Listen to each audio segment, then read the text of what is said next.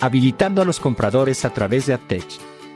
Un artículo para Sounds Profitable, escrito por Brian Barletta y editado por Evo Terra.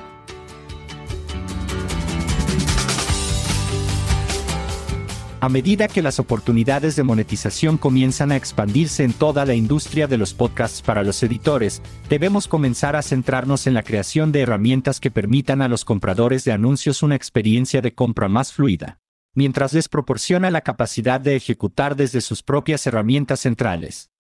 Si te alejas del panorama de la tecnología publicitaria de podcasts hoy en día, gran parte de lo que hemos creado se ha centrado en empoderar al editor comenzando con el alojamiento más obvio y la publicación de anuncios integrada, hasta la capacidad del servidor de anuncios para activar URL de terceros para análisis y atribución.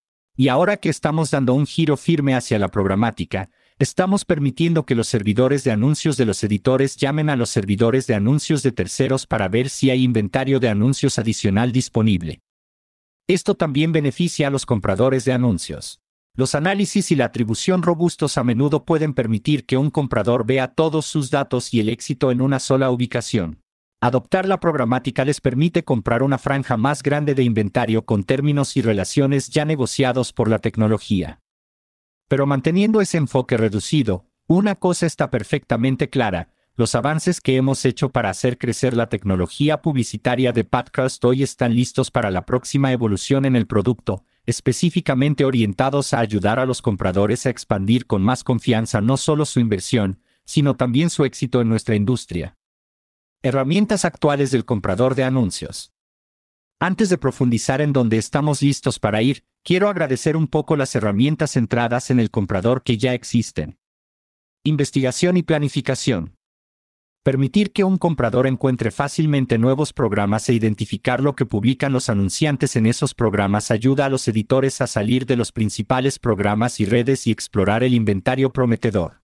La tecnología publicitaria puede permitir a los compradores observar las marcas de la competencia y ver en qué programas se han presentado y durante cuánto tiempo, proporcionando información sobre qué programas específicos, o mejor aún, categorías, deben explorar. Plataformas como Magellan AI, Podscribe, Podchaser, Toke y Adelsi Refonic brindan diferentes enfoques para equipar mejor a los compradores para ejecutar campañas exitosas y bien pensadas. Atribución y análisis. En un futuro muy cercano, el podcasting tendrá que basarse absolutamente en un proceso estándar para aclarar exactamente cuántas descargas tiene un podcast cuando se presenta a un editor. Por ahora, ese proceso está fragmentado. Y si bien los editores pueden administrar esto a través de capturas de pantalla, archivos, CSV reenviados e ingreso manual de datos en una hoja de cálculo, las herramientas de análisis de prefijos son la mejor opción central en este momento, hasta que las plataformas de hospedaje prioricen esas funciones internamente. La ventaja actual es que el comprador puede elegir con qué tercero específico quiere trabajar y solicitar que el editor lo utilice para el seguimiento de descargas y la atribución de campañas, centralizando todas sus necesidades de monitoreo en una plataforma en la que confía. Verificación de terceros. Una vez que la campaña está en vivo, el comprador puede profundizar en un nuevo conjunto de herramientas, la verificación de terceros, que permite el monitoreo de la campaña en vivo a través de controles aéreos. Al descargar el episodio, se supone que un anuncio se publicará varias veces desde varias direcciones IP y agentes de usuario. Estos servicios no solo pueden determinar si el anuncio se publicó correctamente, sino también si la creatividad se ejecutó según las instrucciones dadas. Entonces, lo que tenemos hoy se centra en la planificación, el seguimiento y la verificación doble. Pero, ¿Qué pasaría si le dijera que todo el trabajo que hemos realizado para el avance de la programática realmente podría empoderar a un comprador de anuncios con la toma de decisiones y el control en tiempo real, casi sin trabajo adicional? Una gran actualización. Hemos convertido el podcasting en una industria increíble y sólida con herramientas que muchos otros canales han descartado por completo o se han burlado. Y una de esas herramientas que no recibe mucho cariño es Vast, o Video Ad Serving Template. En pocas palabras, esta solución de video y audio permite a un editor configurar una campaña en lugar de colocar un MP3 para el archivo de audio del anuncio, coloca una URL BAST. Si desea el resumen completo de BAST, que recomiendo encarecidamente, consulte nuestro artículo donde lo desglosamos por completo para que sea más accesible. En resumen, esa URL de BAST es una llamada del del editor al servidor de anuncios del comprador. Esto es exactamente por qué es importante. Como comprador, busco realizar pruebas en varias fuentes de inventario diferentes para obtener el mejor alcance y el ROI más alto para mi campaña. Si proporciono manualmente archivos de audio y URL de seguimiento a cada socio, no solo hay espacio para un error de configuración al aplicar dos activos por campaña, sino que cada uno de esos socios es un silo. Si bien cada vez más editores exploran cómo ofrecer límites de frecuencia en su inventario, si eso no se aplica en su red o en toda la campaña, establecer un límite de frecuencia de cuatro simplemente significa que una persona podría escuchar el anuncio hasta cuatro veces en cada programa. El anuncio continúa.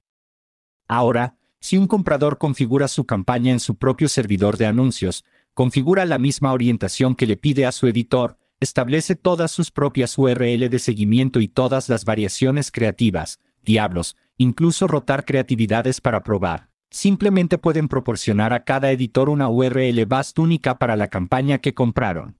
Luego, cada vez que se llama a esa URL, el servidor de anuncios del comprador puede hacer algunas comprobaciones antes de responder con un anuncio. ¿Coincide la orientación? Si el editor olvidó limitar la campaña a Texas, el servidor de anuncios de los compradores puede omitir esa solicitud de anuncio para Colorado porque no coincide con lo que compraron. ¿Ha llegado este usuario al límite de frecuencia? En lugar de tener un límite por usuario por programa o red, ahora tiene un límite en toda la campaña. ¿Es esto en un programa en el que acordamos presentarnos? Al pasar los de programas y episodios, es posible confirmar que el inventario coincide con la lista de permitidos creada para la campaña. ¿Qué creatividad quiero mostrar para esta solicitud?